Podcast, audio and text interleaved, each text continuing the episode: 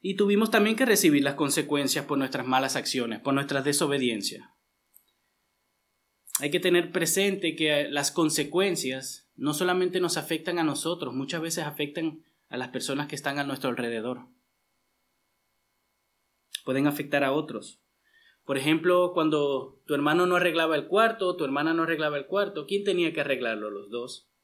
Pero tú no habías hecho nada. Bueno, pero los dos. O se están peleando, empezó uno. Normalmente uno no castiga solo uno, no castiga a los dos. Entonces, en ese sentido también podemos ver que las consecuencias de las malas acciones afectan a veces a los que están a nuestro alrededor. Todos somos adultos, en algún momento quizás hemos desobedecido la ley, un ejemplo que se me viene es cuando viajamos sin ticket en el Strassenbahn, ¿verdad? En el tranvía, la multa nos cae a nosotros y de, en algún sentido no afecta a otros, ¿verdad? Pero ¿y qué pasa si vamos muy rápido con el carro de manera repetida? Se nos quita el carnet, entonces toda la familia no puede viajar en carro. Entonces ahí ven también cómo la desobediencia trae consecuencias y las consecuencias afectan a otros también, no solamente a aquel que desobedece. Todos nosotros hemos desobedecido, todos nosotros somos pecadores, hermanos. Es un hecho que no podemos evitar, no podemos negociar. Es una realidad de nuestras vidas. A veces pensamos que lo sabemos mejor y eso es lo que nos lleva a desobedecer o hacer las cosas a nuestra manera. O a veces pensamos que las consecuencias no van a llegar. Sí, a este le cae la consecuencia, pero a mí no, porque yo soy especial o porque yo me las sé todas. Pero a veces también pensamos que las consecuencias no van a ser tan graves. O sea, que vale la pena en algún sentido. Y todo eso surge, ¿verdad? Sale de un corazón rebelde, de un corazón pecaminoso. Dios es soberano, hermanos. Dios es soberano, Dios es misericordioso, pero también es justo. Y es justamente esa la razón por que la desobediencia debe de ser castigada. Porque Dios es justo, Dios es recto. Todo pecado será castigado.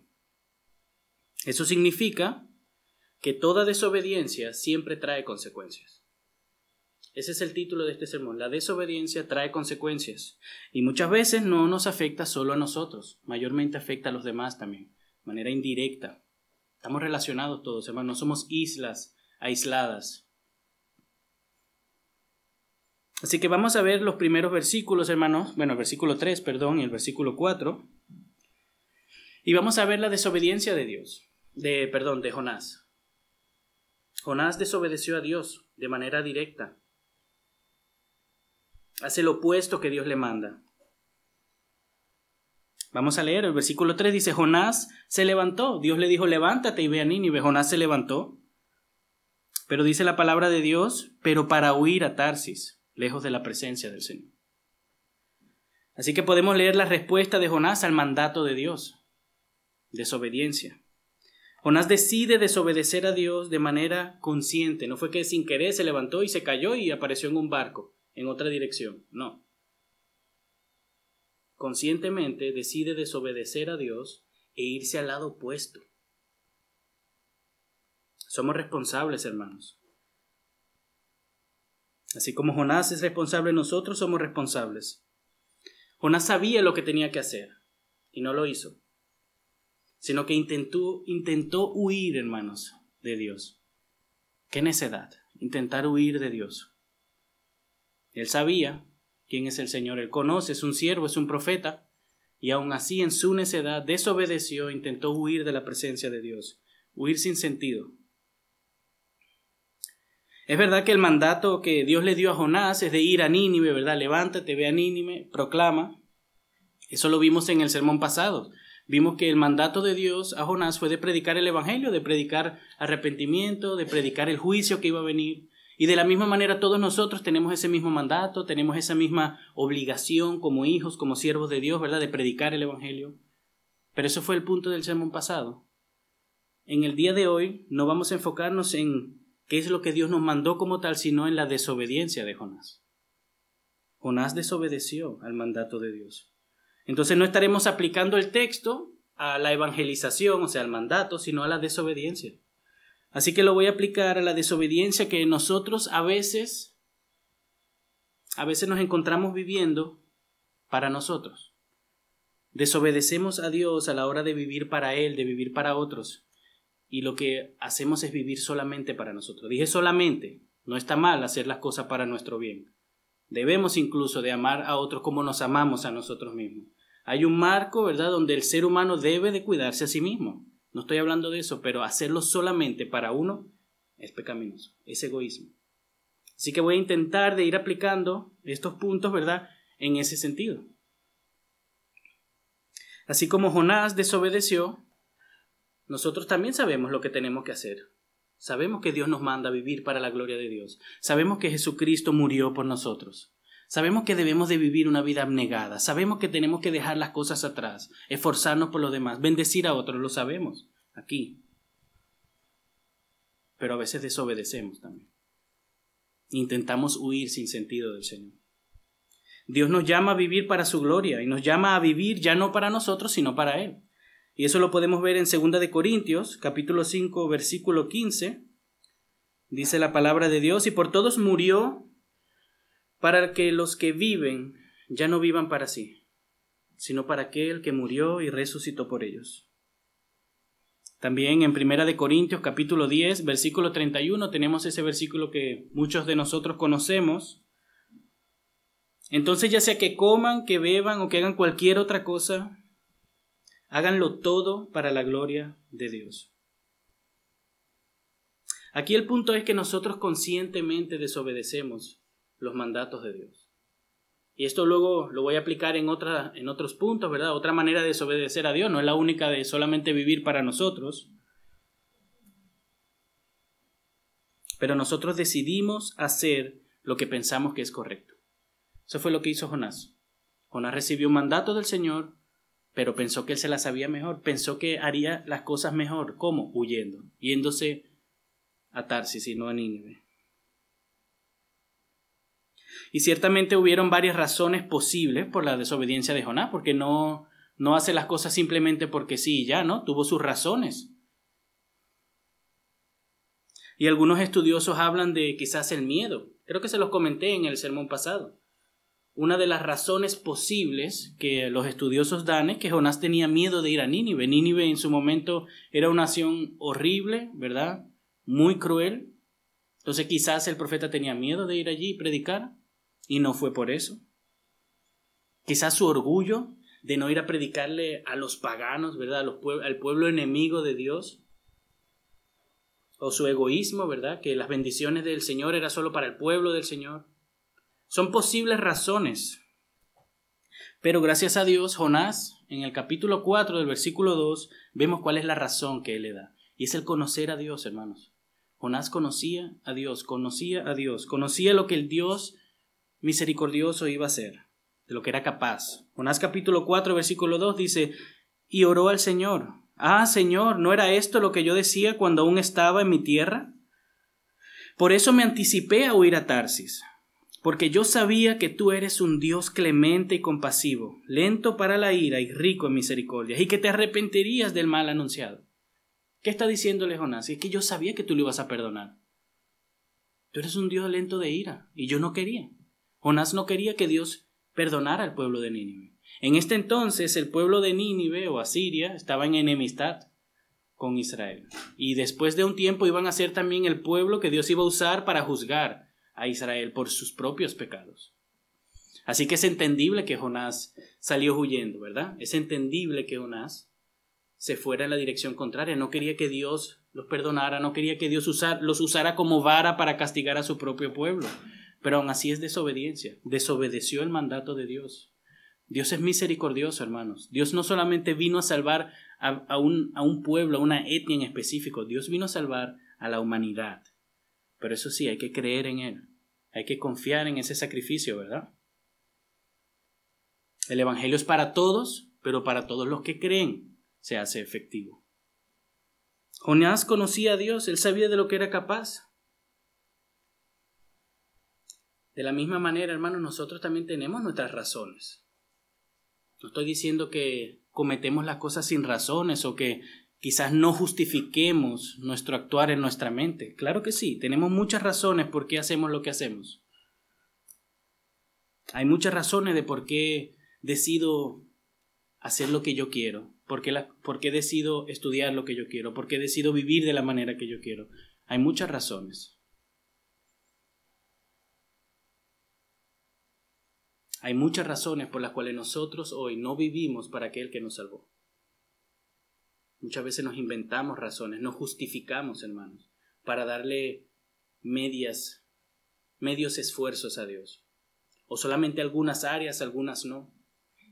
Como hijos de Dios, como personas redimidas que el Señor ha salvado, le pertenecemos a Él.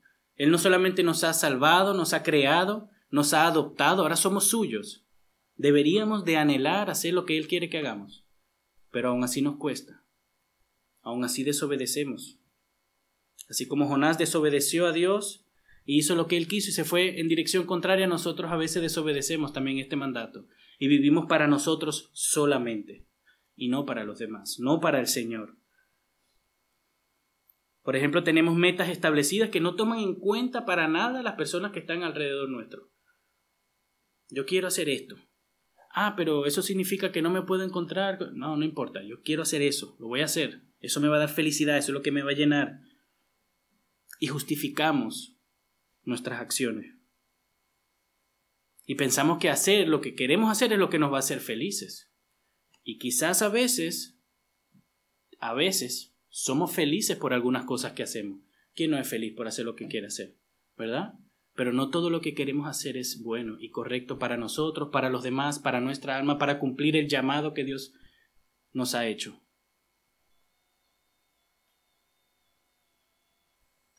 Tenemos que aprender a negarnos, hermanos. Tenemos que aprender a vivir para Dios y para los demás. No solamente para nosotros. No estoy diciendo que, ah, el hermano está diciendo que venda todo lo que tengo, me quedo en la calle y ven. No usé la palabra solo. Vivir para nosotros solamente es egoísmo, es pecado. Debemos de vivir una vida enfocada en Dios que nos ayuda a enfocarnos en los demás. Y eso implica en nosotros también. No son contradicciones lo que estamos enseñando. Pero tenemos que enfocarnos en vivir para el Señor. Ahora como hijos de Dios, como personas que le hemos recibido, porque si decimos que confiamos en Él, que nos hemos arrepentido, que creemos en Jesús, que Él es mi Señor y mi Salvador, lo alabamos, lo cantamos, ¿verdad? En nuestras angustias nos aferramos a Él, está bien, pero entonces a la hora de vivir también tenemos que vivir de esa manera, como hijos de Dios. Y lo absurdo de la desobediencia, especialmente de la desobediencia de Jonás, es que quiso huir de la presencia de Dios. Lo podemos ver en el texto. Jonás 3 dice, Jonás se levantó, no para obedecer, pero para huir a Tarsis, lejos de la presencia del Señor. Y descendiendo a Jope encontró un barco que iba a Tarsis, pagó el pasaje y entró en él para ir con ellos a Tarsis, lejos de la presencia del Señor. Su intención era alejarse, hermanos, del Señor. Nosotros podemos dar por hecho que Jonás sabía que Dios es omnipresente, que Dios está en todos lados. No hay nada o ningún espacio en el universo donde nos podamos esconder de Dios. No es a eso lo que se refiere. Por ejemplo, en el Salmo 139 dice la palabra de Dios en el versículo 7, ¿A dónde me iré de tu espíritu? ¿O a dónde huiré de tu presencia? Si subo a los cielos, allí estás tú. Si en el Seol preparo mi lecho, allí, allí tú estás. Así que es necedad, hermanos, intentar de huir de Dios. Pero esto es algo que nosotros también hacemos usualmente cuando desobedecemos, después de pecar. ¿Qué hizo Adán, hermanos? Cuando pecó, se escondió tras un arbusto, como si el arbusto lo fuese a esconder de Dios. ¿Qué hacemos nosotros cuando pecamos, hermano? Ya no queremos ir a la iglesia, no quiero agarrar la Biblia porque me siento sucio, ya no quiero ni orar porque el Señor no es digno de que yo me acerque a Él. Esa es nuestra actitud, hermanos. Nos volvemos necios, Desobedecemos una vez, desobedecemos dos veces, pecamos una vez, pecamos dos veces, nos enfriamos, nos apartamos, nos alejamos y creemos que al enfocarnos en nuestros quehaceres o en entretenimiento nos escondemos de Dios y no es así. Todos vivimos delante de la presencia de Dios en todo momento. En un aspecto, cuando pecamos, nos alejamos de Dios en la intimidad. Si somos hijos del Señor, si el Señor nos ha salvado, ¿verdad? Dios mora dentro de nosotros y el pecado daña nuestra relación con el Señor. Sí, así sí se puede uno alejar del Señor en ese aspecto, pero no que nos vamos a esconder de Dios, de su mirada penetrante, que ve todo lo que hacemos, que escucha todo lo que pensamos. Es una necedad intentar huir del Señor. Pero es algo que hacemos, al igual que Jonás. Desobedeció y salió huyendo. Como si el Señor no estuviera en Tarsis, como si el Señor no estuviera en Nínive. ¿Por qué Dios le dice a Jonás, ve a Nínive? Porque Dios está presente en Nínive también. No intentamos huir del Señor, hermanos. Cuando pequemos, hermanos, cuando desobedezcamos al Señor, arrepintámonos, Señor, y volvamos a Él. No dejemos que pasen horas, días, hermanos. Pidámosle al Señor que nos dé arrepentimiento y para volvernos a Él de una vez. Mientras más tiempo huimos del Señor, más nos enfriamos, más nos dañamos más difícil se va a ser volver a Él y más graves van a ser las consecuencias. Así que no, no intentemos escondernos del Señor. Es necedad, es ser necio. ¿Ustedes saben lo que es un necio? Alguien que hace siempre lo mismo con el mismo resultado. Vamos a leer nuevamente el capítulo 3, el versículo 3, perdón. Dice, Jonás se levantó pero para huir a Tarsis, lejos de la presencia del Señor, y descendió a Jope. Encontró un barco que iba a Tarsis, pagó el pasaje y entró en él para ir con ellos a Tarsis, lejos de la presencia del Señor. El texto dice que fue a Jope en vez de a Nínive, ¿verdad? Dios le dice ve a Nínive, no a Jope, y Jope era una ciudad costera, pues donde fue a buscar un barco para poder ir a Tarsis. Tarsis es otra ciudad de los Finicios, que creo que hoy es España. Estaba en dirección opuesta totalmente. O sea, Jonás no solamente dijo, no, no voy a ir, y se sentó, se escondió y, intentó seguir siendo un profeta de Dios en Israel. No, él se apartó, se iba corriendo hacia el otro lado. Algunos dicen que no fue hipócrita al quedarse, ¿verdad? Y intentar de seguir siendo eh, profeta, pero sea que se quedase o que se fuera, las dos cosas están mal. Está mal ser un hipócrita, es verdad, pero también está mal salir huyendo y alejarnos del Señor completamente. De ninguna manera vemos ahí un ejemplo a seguir, ¿verdad? Nosotros deberíamos de seguir el ejemplo de Cristo, que obedeció a Dios en todo momento. Ese es nuestro ejemplo. Lo que esto evidencia, hermanos, de que Jonás se fue en la dirección opuesta es que cuando caemos en un círculo vicioso, tomamos decisiones que cada vez más nos alejan de Dios. Así es, hermanos. A veces pecamos una vez y por la gracia y la misericordia de Dios lo reconocemos. El Señor nos, nos abre los ojos, nos ayuda a ver y venimos ante Él, ¿verdad? Y le pedimos perdón, el Señor nos, nos recuerda su Evangelio. Sí, a veces es así, pero a veces no, hermanos. A veces tomamos una mala decisión. Miren lo que hizo Jonás. Jonás se levantó y salió huyendo. Después de salir huyendo fue a Jope. Después de ir a Jope compró un ticket. Después de comprar el ticket se montó en un barco. Y después de montar en el barco se fue confiado a Tarsis. Ahí hubieron muchas decisiones que lo alejaban cada vez más de lo que el Señor le había mandado. El Señor le dijo, levántate y ve a Nínive. De la misma manera nosotros a veces nos encontramos en, una, en un círculo descendente, ¿verdad? De pecaminosidad, donde nos alejamos de Dios cada vez más. Y mientras más profundo nos metamos ahí, más difícil va a salir de ahí. Más difícil se nos va a hacer a nosotros reconocer nuestro pecado. Más duras van a ser las consecuencias, hermanos. Si Dios se ha comprometido consigo mismo de crear en nosotros el carácter de Cristo, Dios va a hacer lo que sea para quebrar nuestros corazones y para llevarnos al arrepentimiento, hermanos. Lo que sea necesario. Así que a veces no pasa mucho tiempo, pero a veces sí, hermanos. No esperemos que el Señor tenga que interceder de manera brusca para nosotros arrepentirnos y volvernos a Él, hermano. El Señor aquí en este relato, vamos a ver en el versículo 4, desató una tormenta. No siempre el Señor desata tormentas, hermanos. A veces las consecuencias son exteriores, ¿verdad? Pero también a veces son interiores. Y yo diría que la consecuencia inmediata es la, la lejanía de Dios, hermano. Cuando desobedecemos, lo primero, la primera consecuencia mala de desobedecer, de pecar, es que nos enfriamos, nos alejamos de la voluntad del Señor. Eso afecta a nuestra relación, ya no es lo mismo. Entonces, si pecamos dos o tres más, no es lo mismo. Se daña cada vez que desobedecemos a Dios conscientemente.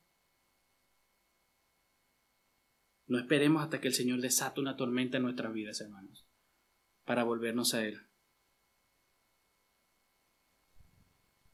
Ya dejamos claro que Jonás desobedeció el mandato de Dios, intentó de manera inútil huir de la presencia de Dios, Ahora vamos a ver cómo Dios responde a su desobediencia. Así que vamos a leer el versículo 4. Dice, pero el Señor desató sobre el mar un fuerte viento y hubo una tempestad tan grande en el mar que el barco estuvo a punto de romperse. Dios es el rey soberano de la creación. Eso es algo que durante todo el libro de Jonás vamos a ver claramente. Dios es soberano, Dios es misericordioso, Dios es paciente, Dios salva al impío, al no creyente. Pero aquí específicamente en este versículo podemos ver que Dios es soberano, que Él es el creador, Él hace con su creación lo que a Él le place. Y, nadie le puede decir algo. En el Salmo 135, versículo 7 dice la palabra de Dios, Él hace subir las nubes desde, los extremos de la tierra, hace los relámpagos para la lluvia y saca el viento de sus depósitos. Esto es algo que Jonás también sabía. Luego más adelante, ¿verdad? En sermones siguientes vamos a ver cómo Jonás les relata o les cuenta a los marineros que estaban asustados de, quién, de dónde él viene, quién él es, a quién le sirve. Dice, yo le sirvo al Dios, el Dios de los cielos y de la tierra. Jonás sabía muy bien que Dios es capaz de controlar los vientos, la tierra, el mar y todo lo que hay en su creación. Eso lo podemos ver en todas las escrituras. Normalmente Dios obra en su creación por medio de la providencia, ¿verdad? Usando métodos normales. ¿Cómo Dios hace llover? Bueno, ahí hay un proceso natural de cómo se crea la lluvia. Pero aquí vemos que Dios obra de manera específica para cumplir un propósito. Ese propósito no lo vamos a ver hoy, que es el de restaurar, ¿verdad? Llevar un arrepentimiento a Jonás, de obrar en los marineros, pero hoy no vamos a hablar de eso. Hoy vamos a hablar de la desobediencia de Jonás de haber intentado de manera necia huir del Señor.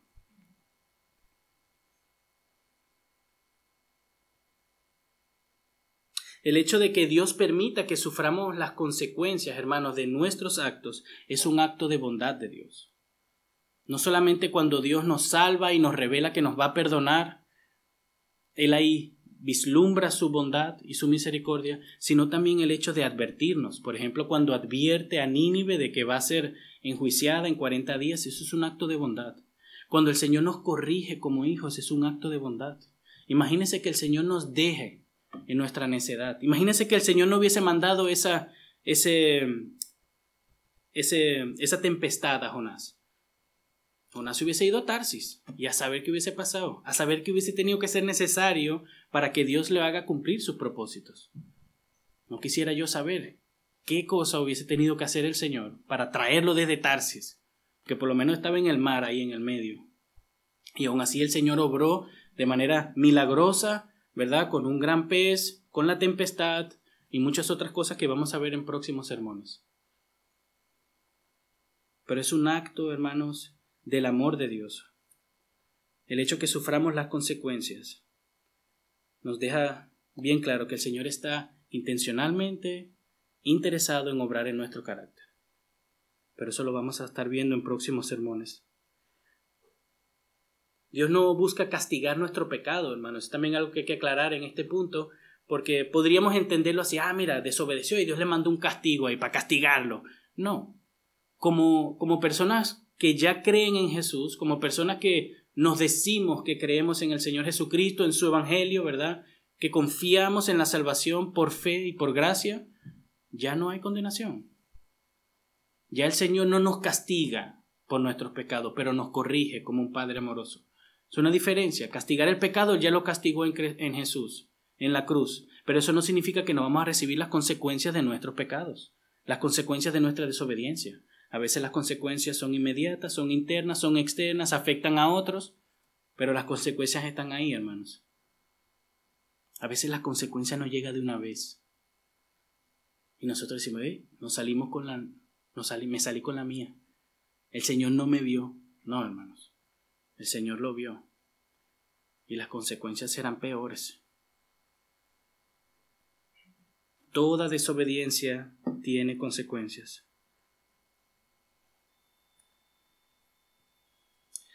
Las consecuencias también expresan el desagrado de Dios. Y eso lo podemos ver aquí. Dios no simplemente dejó que Jonás se fuera y después le habló y le dijo, no, Jonás, vente, inténtalo. No, no, Dios no se... Podemos estar seguros que a Dios no le agradó que Jonás le desobedeciera.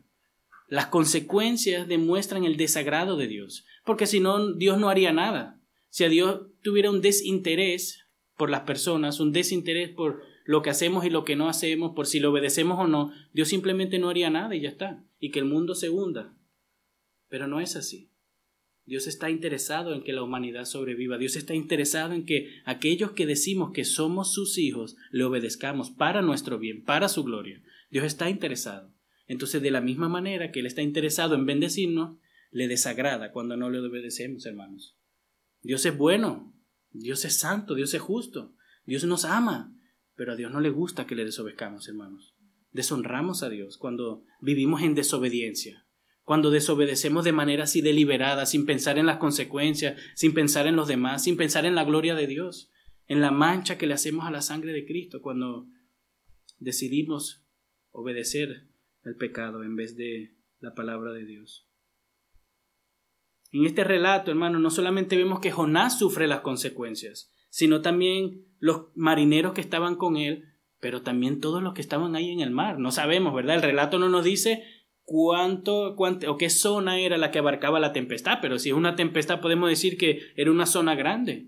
El relato solamente nos cuenta qué es lo que sucedía en el barco donde estaba Jonás, el miedo que entraran los marineros, pero y los otros barcos que estaban alrededor. Si era un puerto, ahí habían varios barcos, y toda esa gente que estaba ahí, siendo azotada por la tempestad. Si este barco estaba por romperse, los otros barcos también. ¿Y qué podían hacer ellos por la desobediencia de Jonás? ¿Qué hicieron ellos? No hicieron nada, estaban ahí. Algunos dirían, ah, pero qué injusto. Esas son las consecuencias de nuestra desobediencia. Somos responsables. Y esto debería de motivarnos a ser obedientes. Porque si mi pecado afecta a otros, yo no solamente tengo que no pecar para Dios y no pecar para mí, tengo que no pecar para otros también. Tengo que cuidarme, tengo que negarme para bendecir a otros y para no hacerle daño. ¿Se acuerdan el ejemplo que les di de este, este hombre que está en el carro, que va muy rápido, lo paran varias veces, pierde el carnet? La familia entera no puede ir en carro por culpa de una persona. Diría él, bueno, da igual, me voy con una bicicleta. ¿Y tu familia? Nosotros decidimos cuándo desobedecer. Dios, en su justicia, decide cuáles son las consecuencias, hermanos. Y normalmente nuestras consecuencias de nuestras malas acciones afectan a otros hermanos. Lo vamos a ver ahora. No seamos tan egoístas de pensar, no, me lo busqué yo, Señor, castígame a mí. No piense que es el castigo, la corrección, que la que la consecuencia solamente te va a llegar a ti. Eso es egoísta. Porque aun si hacemos algo en la intimidad, donde tú dices que no te vio nadie, y eso afecta tu relación con Dios, eso va a afectar tu relación con tus hermanos también. ¿Cómo tú te involucras aquí con los hermanos? Cómo tú te abres con ellos. Nuestra desobediencia y sus consecuencias, hermanos, afectan a los demás, así como Jonás. No solamente a los marineros, sino a todos los barcos que estaban en la zona. Así que de la misma manera, hermanos, nosotros nos oponemos al mandato de Dios cuando Él dice que debemos de vivir para Él. Esto no solamente nos afecta a nosotros y nos hace más egoístas, no, también afecta a nuestros familiares, afecta a nuestros hermanos en Cristo, a nuestros amigos, a nuestros hermanos, ¿verdad? A nuestro, a nuestro entorno. Somos responsables, somos codependientes, vivimos en sociedades, tenemos una familia, no somos llaneros solitarios en una isla donde lo que yo hago no le importa a nadie y no afecta a nadie.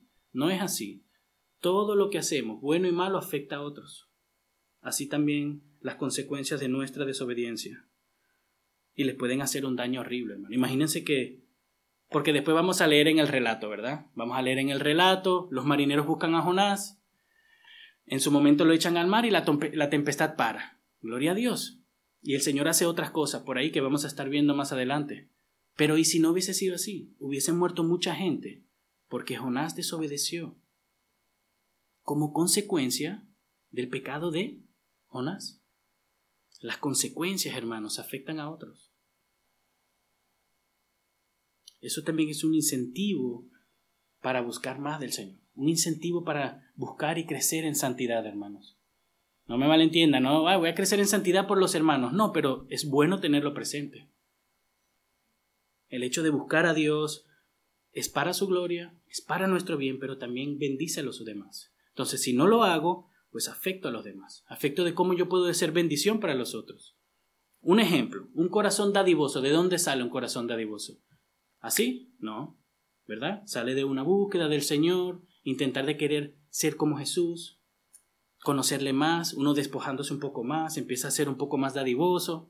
Entonces, si tu relación con Dios está flaqueando y tú desobedeces a Dios en ciertas áreas, eso te va a llevar a ser una persona más egoísta. Entonces, todo lo que tú tienes es para mí. Eso es mío, yo no se lo voy a dar a nadie, y lo que me sobra quizás se lo doy a alguien, si me pasa por el camino. ¿Entienden? Estamos relacionados, hermanos. No podemos olvidarnos de eso. Somos personas responsables y nuestros actos también afectan a los demás. Claro que cuando hablamos de la desobediencia, no podemos ser tan egoístas y pensar que la desobediencia, el primer afectado soy yo y los demás. No, el primer afectado es Dios, porque la desobediencia es pecado. Y el pecado siempre va en contra de Dios, primordialmente. Y eso a veces nosotros como que nos cuesta entender, ¿verdad? Porque ah, no veo el dolor de Dios. No veo cómo Dios sufre por mi pecado. No, pero que Dios es misericordioso. Sí, Dios es misericordioso, pero Dios es justo. Dios es santo. Y Él aborrece el pecado. Aborrece todo aquel que va en contra de su naturaleza. Entonces Dios es el primero. Ejemplo práctico. Aplicación. Cuando vamos a castigar a nuestros hijos. No nos volvamos locos y nos enfurezcamos porque me faltó el respeto. Intentemos de, de derramar nuestra ira sobre nuestros hijos. No, el pecó contra Dios primordialmente. Y eso ahí nos baja, nos quita del primer puesto, nos pone en el segundo donde deberíamos estar y ya no nos duele tanto, porque fue a Dios quien agredió. Entonces ya la conversación se torna. Ya no es tanto, ah, me afectaste a mí, soy tu papá, debería ser tu príncipe. No, hijo, ofendiste a Dios ofendiste a Dios y tienes que pedirle perdón a Dios. ¿De qué vale que nos pida perdón a nosotros y Él siga y siga en su corazón creciendo ese desinterés por el Señor? El pecado primordialmente afecta, eh, perdón, el primer afectado de nuestro pecado es Dios, porque Él es santo. Y después venimos nosotros, porque somos personas creados a imagen de Dios. Y el pecado nos hace daño, cada vez que pecamos, nos dañamos a nosotros mismos. Y a veces pecamos y nos sentimos bien porque sabe bueno, pero nos estamos dañando. Es como si nos bebiéramos un veneno endulzado. Sabe rico, le echa un poquito de miel, sabe más rico. Nutella sabe más rico, pero sigue siendo un veneno. De la misma manera el pecado, cada vez más lo comemos, puedes saber como tú quieras, pero te estás dañando a ti mismo. Y estás dañando a los demás.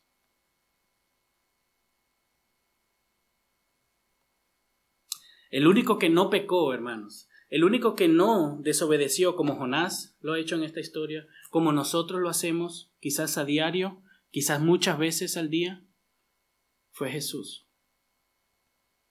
Vemos en esta historia que Jonás le habla a Jesús, eh, perdón, eh, Dios le habla a Jonás y Jonás le desobedece. Y eso lo podemos aplicar a nuestras vidas. ¿Cuántas cosas Dios no nos manda en su palabra y nosotros no le obedecemos? pero el único que sí obedeció en todo momento fue nuestro Señor Jesucristo. Y eso lo podemos ver en Mateo capítulo 17, versículos 5 al 8, dice la palabra de Dios, mientras estaba aún hablando, una nube luminosa los cubrió y una voz salió de la nube diciendo, Este es mi Hijo amado, en quien yo estoy complacido, óiganlo a él. Cuando los discípulos oyeron esto, cayeron sobre sus rostros y tuvieron gran temor. Entonces Jesús se les acercó y tocándolos dijo, levántense y no teman. Y cuando alzaron sus ojos no vieron a nadie sino a Jesús. En Juan capítulo 8 versículo 28 dice la palabra de Dios, por eso Jesús les dijo, cuando ustedes levanten al Hijo del Hombre, entonces sabrán que yo soy y que no hago nada por mi cuenta, sino que hablo estas cosas como el Padre me enseñó. Jesús, desde su nacimiento hasta su muerte y hoy mismo, hace la voluntad del Padre en ningún momento dejó de hacer la voluntad de Dios. Algunos dirán, bueno, ¿y qué pasó cuando iba a ir a la cruz? Bueno, como ser humano, ante esta, esta situación, ¿verdad?, en la cual él se encontraba, humanamente tuvo temor, pero se entregó a hacer su voluntad. Jesús en ningún momento pecó, Jesús en ningún momento desobedeció la palabra de Dios. Y ese es el ejemplo que nosotros tenemos que tomar. Nosotros no tenemos que ser como Jonás. Bueno, yo voy a desobedecer porque Jonás desobedeció, en algún momento Dios lo trajo de vuelta y al final hizo lo que Dios quería.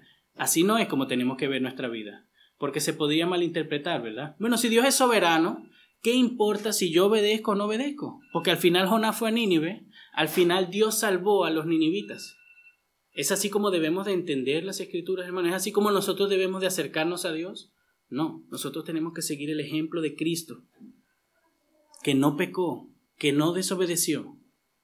Y claro que es verdad que nosotros no vamos a llenar este estándar, hermano. Nosotros somos pecadores, nosotros no somos Cristo. Y eso lo que hizo es que Él lo capacitase, ¿verdad?, para ser nuestro Salvador. Y por eso es que el único que nos puede salvar es Jesús, porque Él llenó la perfección que Dios demanda para nuestra salvación. Por eso es que Él es el Salvador del mundo, porque no pecó. Y llenó esa perfección establecida, cumplió la ley desde su vida hasta su muerte. Vivió una vida perfecta en nuestro lugar. Murió cargando con nuestros pecados y sufrió el castigo de nuestros pecados. Eso fue lo que Jesús hizo aquí por nosotros y resucitó al tercer día. Y Jesús está hoy a la diestra del Padre, intercediendo por nosotros. Hace poco estaba viendo un, un corto y un pastor estaba explicando más o menos de cómo podríamos ilustrar eso, ¿verdad? De que Jesús está intercediendo. Que a veces no, no, ¿verdad? No podemos quizás imaginarnos. Y me gustó mucho porque decía, cuando tú pecas y Satanás va a la presencia de Dios y dice, mira este, ¿ves? Que no te ama. Y Jesús, que está sentado a la diestra de Dios, le dice, por ese pecado yo morí. Otro día viene Satanás, ¿verdad? Molesto porque tú dejaste de orar, porque tú desobedeciste a Dios, porque tú no quisiste sujetarte a la palabra de Dios. Viene Satanás delante del Señor. Es una imagen, ¿verdad?, que este pastor estaba presentando. Míralo, míralo, míralo, ves, te lo dije, Él no te ama. Y Jesús sentado al lado de la diestra de Dios le dice, por ese pecado yo también morí. De la misma manera, ¿verdad? Una manera ilustrativa para que podamos entender un poco Jesucristo murió por todos nuestros pecados en la cruz, hermanos. Por los pasados, por los presentes y por los futuros. Pero eso no significa que nosotros ahora, ¿verdad? Porque Él ya murió por mis pecados, yo puedo hacer lo que me da la gana y voy a hacer lo que me da la gana. No, hermanos. El pecado tiene consecuencias. Somos hijos redimidos. Somos hijos adoptados por gracia. Hemos sido perdonados. Que eso nos lleve a nosotros a vivir una vida en santidad como buenos hijos, santos delante de nuestro Padre. No perfectos porque no somos perfectos. La única manera de recibir esto de Dios, de que podamos alcanzar esta perfección, esta justificación, es creyendo en Jesús y confiando en su sacrificio. No hay otra, porque si no, la otra manera de cómo nosotros podríamos considerar estas consecuencias es como castigo. Aquellos que no confían en Jesús para su salvación si son castigados, hermanos. Dije al principio del sermón que todo pecado debe de ser castigado. O tus pecados han sido castigados en Cristo o tú vas a recibir el castigo de tus pecados. Esas son las dos opciones que vemos en las Escrituras. Y nosotros aquí tenemos el tiempo de decidir. O confiamos en Jesús para el perdón de nuestros pecados y confiamos en que Él ya sufrió la condenación o estamos dispuestos a encarar a Dios y que Él juzgue nuestros pecados en nosotros. No hay más. Por eso es que es tan importante que vengamos a Cristo, hermanos. Como cristianos también. Algunos dicen, ah, el hermano va otra vez con el Evangelio. Ya, yo sé que te, ya yo me arrepentí. Yo ya creo. Bueno, tenemos que empezar a vivir y a tener una vida de arrepentimiento y fe todos los días, hermano. Aquí todos pecamos, todos los días. Y espero que estén de acuerdo con esa afirmación, porque la Biblia dice que que dice que no peca es mentiroso y le hace mentiroso a él. Así que si nosotros pecamos a diario, deberíamos de arrepentirnos a diario y no dejar que pasen dos o tres días, porque nuestro corazón se enfría, nuestra devoción se enfría, nuestra cercanía a Dios se enfría. Nos volvemos apáticos, hermanos, y así es que empieza la apostasía, hermanos. Gracias a Dios, Dios intervino por amor, por su Hijo. Le envió las consecuencias, lo trajo a Él. Lo vamos a ver más adelante. De la, de la misma manera Dios lo hace con nosotros muchas veces nos trae las consecuencias de nuestras malas decisiones, nos atrae a Él y nos arrepentimos. Pero si Dios no obrara de esa manera y nos entregase, ¿verdad? Y dejase que nosotros hiciéramos lo que nosotros quisiéramos y, y nos deleitáramos ahí, eso es lo peor que nos podría pasar. Porque si fuese por nosotros, nosotros nos alejamos del Señor en cualquier momento. Es así como es, hermanos. Estamos aquí por la gracia de Dios, no porque somos más, más buenos que otros. En Romanos capítulo 8 dice, por tanto, ahora no hay condenación para los que están en Cristo Jesús. Y por eso es que Dios corrige a sus hijos, ya no los castiga. Ya no es un castigo porque son pecadores, no, ya es una corrección. Jesús ya sufrió nuestro castigo, ahora somos corregidos, recibimos las consecuencias, claro, porque todas las decisiones tienen consecuencias buenas o malas. Entonces tenemos que recibir las consecuencias como también parte del amor de Dios. Así que nuestra nueva manera de vivir es arrepintiéndonos y confiando en el Señor, hermano. Esto no es solamente para aquellos que no han creído en Cristo, no han creído en Cristo.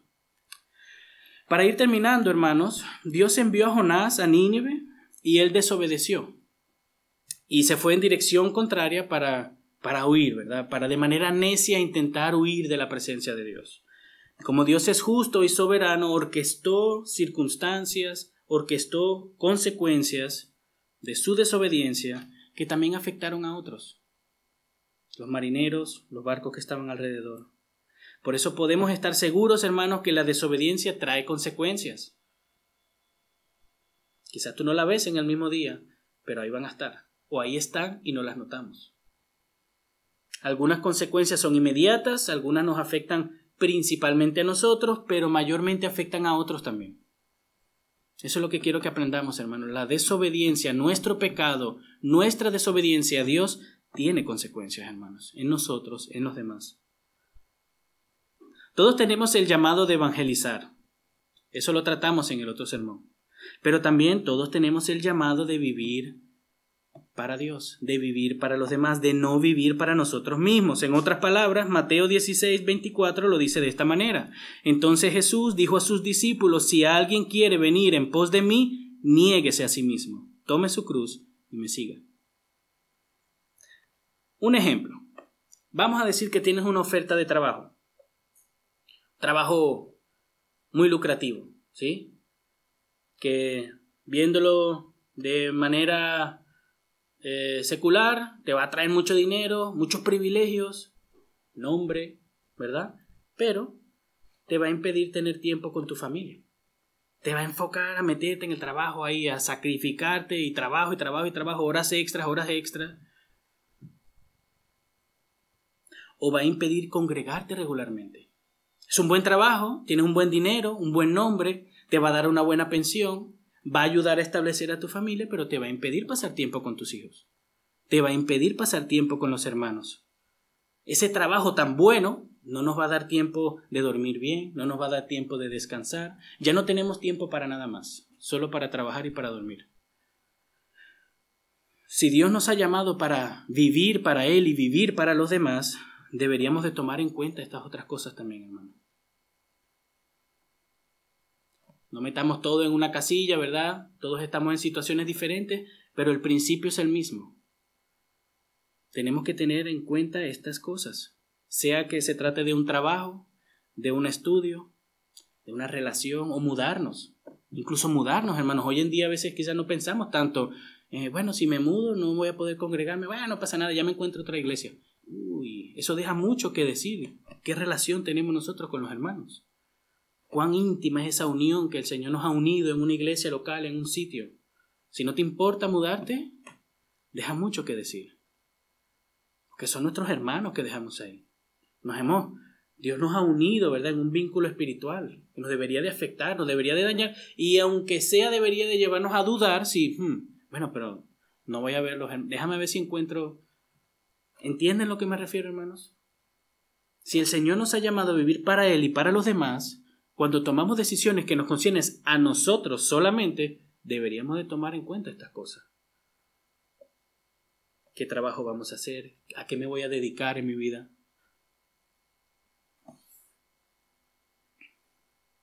Algunas consecuencias, hermanos, de esta decisión egoísta, por ejemplo, afecta a nuestros familiares, hermanos. Como les decía, imagínense que tengamos un buen trabajo, un buen salario, pero no tengamos tiempo para nuestros hijos. hace mucho estaba, vi un video y les preguntaron a muchos niños, ¿verdad? En el tiempo de, Navidad, ¿Qué es lo que más te deseas para Navidad? Y normalmente uno se espera, este quiere un Pokémon, a un carro o algo. Pasar tiempo con mis padres. Eso es lo que dijeron los muchachos. Entonces, ¿qué buena vida tú le vas a dar a tu hijo si el trabajo que tú tienes te quita todo ese tiempo que tú le podrías dar? ¿Entienden, hermanos? Hay decisiones que nos conciernen a nosotros que afectan a los demás. Decisiones buenas, decisiones malas. Las consecuencias afectan a los demás. Bueno, quizás no te identificas con eso y ya para concluir, quizás estás desobedeciendo a la hora de buscar de Dios. Sabes que necesitas a Jesucristo, sabes que necesitas conocerle, sabes que necesitas leer su palabra para conocerle, pero tienes esa lucha que en alguna grande, verdad, mayor y menor medida todos tenemos. Todos luchamos con eso. Pero vamos a decir que ya te rendiste. Estás desobedeciendo, ya llevas meses sin orar, sin leer la Biblia. Si ese es tu caso, esa es una decisión muy egoísta, hermanos porque lo que implica es que tú te la sabes mejor que Dios. Dios ha orquestado ciertas cosas, nos ha dejado medios para que nosotros busquemos, dependamos de Él, seamos de bendición a los demás. Y el hecho que nosotros no nos esforcemos y no hagamos estas cosas afecta a los demás. Y quiere decir que nosotros no la sabemos mejor que Dios. Y aunque es verdad que todos luchamos en, en gran, en menor o en mayor, ¿verdad? Con esta situación, porque es una lucha buscar del Señor, lamentablemente vivimos en una sociedad así pero tenemos toda la responsabilidad de hacerlo. El que algo sea difícil no nos quita la responsabilidad de ser obedientes a Dios. Entonces, este acto de desobediencia, hermanos, afecta a nuestra familia, afecta a nuestros hermanos. ¿Cómo vas a ser de bendición para tu hermano si no estás buscando de Dios? ¿Cómo vas a, decirle, o no, algo que nosotros normalmente decimos es que cuando vas a dar un consejo que sea conforme a la palabra, ¿cómo vas a dar un consejo conforme a la palabra de Dios si no estás en la palabra de Dios? ¿Cómo Dios nos va a usar, hermanos, si nosotros no estamos constantemente, de manera verdad, cada quien en su vida, pensando, meditando en el Evangelio, recordando las bondades de Dios? ¿Cómo el Señor nos va a usar, hermanos, si nosotros no estamos en eso? Esa decisión que tú dirías, no, esa es mi relación con el Señor, eso es algo personal. Esa decisión de desobediencia afecta a todo lo que te rodea. No solamente a nosotros. Sí debemos de buscar la felicidad, hermanos, pero en Dios, a la manera que Dios lo ha establecido, para que seamos de bendición para los otros. Así que, hermanos, tengamos presentes que las consecuencias pueden llegar a ser horribles, porque toda desobediencia trae consecuencias, hermanos. La incredulidad también es una desobediencia. No creerle a Dios, no creer lo que Él ha declarado, no creer lo que Él ha revelado en su palabra. Así que intentemos, hermanos, ¿verdad? Pidámosle la ayuda a Dios, porque Él ya nos ha librado de la esclavitud del pecado. Ahora somos sus hijos, ahora como buenos hijos, podemos pedirle ayuda a Dios, que nos ayude a poner en obra estas cosas, que nos ayude a buscarle, que nos ayude a vivir una vida para los demás, que nos ayude a cada vez menos desobedecer, hermanos, y que podamos vivir vidas que le glorifiquen para su gloria. Pidámosle ayuda a Dios, que Dios está interesado en que nosotros seamos así. Amén. Oremos, hermanos.